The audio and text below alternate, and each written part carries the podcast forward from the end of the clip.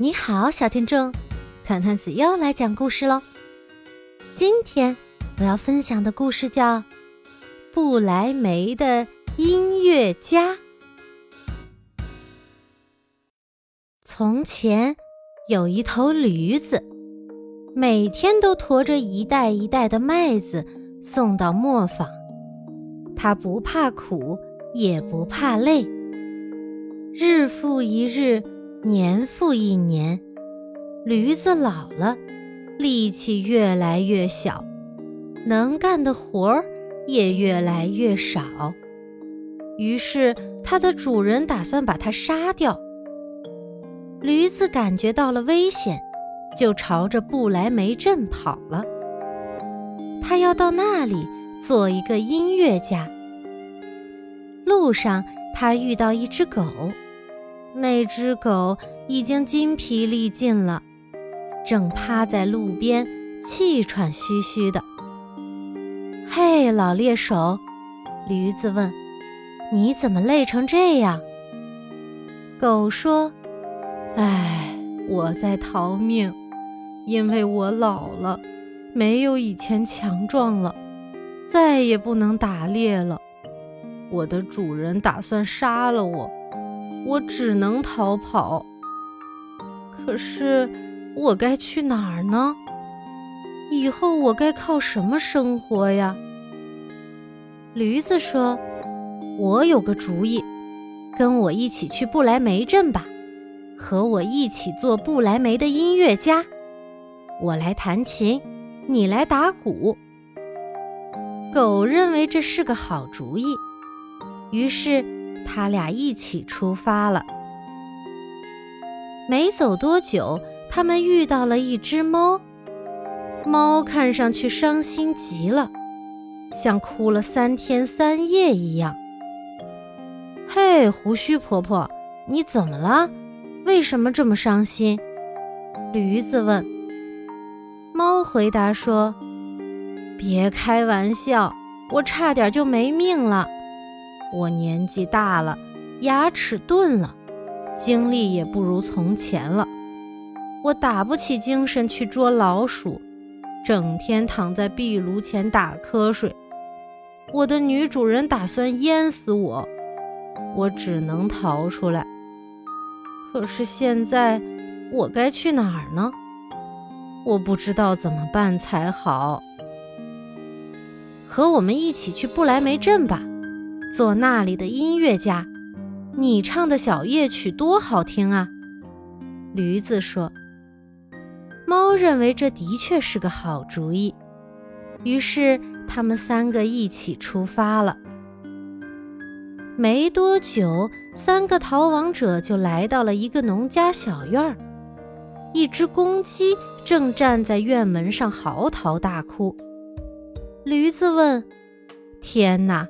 你的哭声能让死人从坟墓里跳出来，到底是发生了什么？公鸡回答：“我想最后再报一次天气。明天是星期天，有客人要来家里。不幸的是，残忍的女主人让厨师明天用我给客人熬汤。我想在自己还活着的时候再打打鸣儿。”驴子说：“红头发老弟，知道了，不如跟我们一起去不来梅镇做音乐家吧，总比在这里等死强。你嗓子好，一定会让我们的音乐更动听。”公鸡认为这个主意太棒了，于是他们四个一起出发了。他们走啊走啊，走了一整天。依然没有到达不来梅镇。天黑了，他们看到前面有一片森林，便决定在这里过夜。驴子和狗躺在大树下，猫和公鸡在树枝上休息。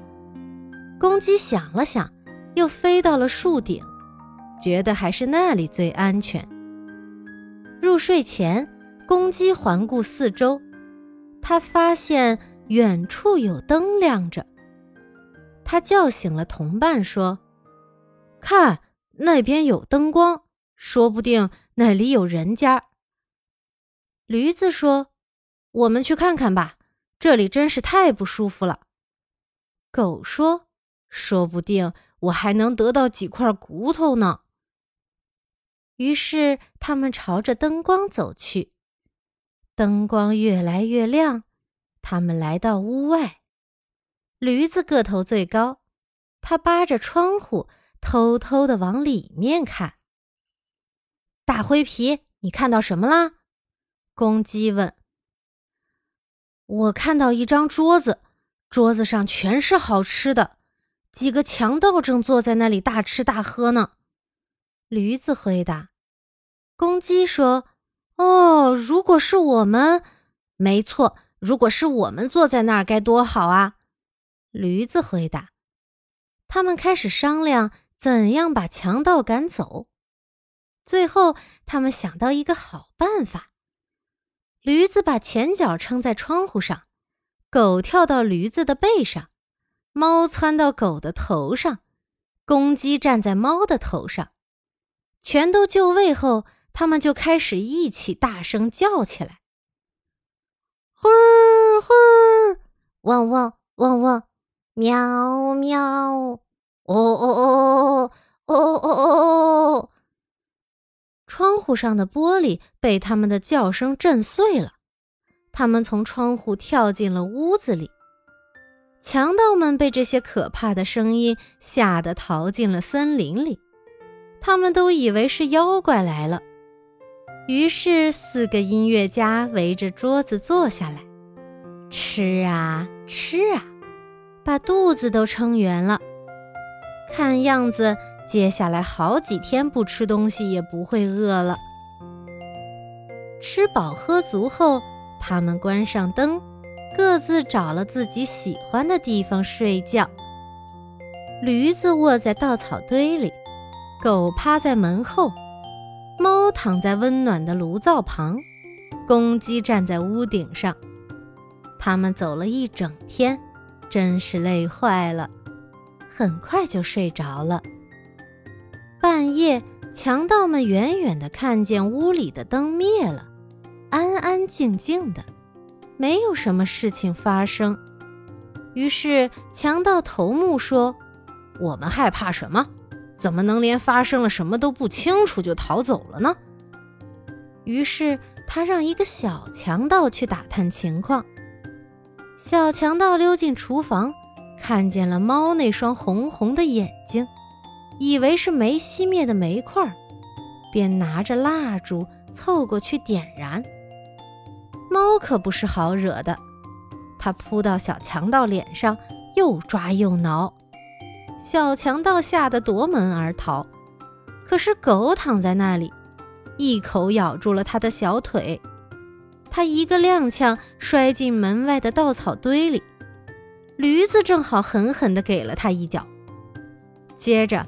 公鸡又飞过来，在他耳边“哦哦哦”的叫。小强盗吓坏了，飞快地逃了回去，告诉头目说：“屋里有个女巫，指甲特别特别长，她扇我巴掌，把我的脸都划伤了。门口有个男人，拿匕首刺我的腿。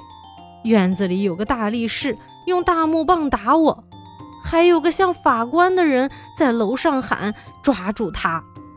要不是逃得快，我就没命了。强盗们再也不敢回去了。四位不来梅的音乐家非常喜欢这里，于是便住了下来，从此过着幸福快乐的生活。后来，只要一有人说起这个故事，人们都会觉得温暖而又充满力量。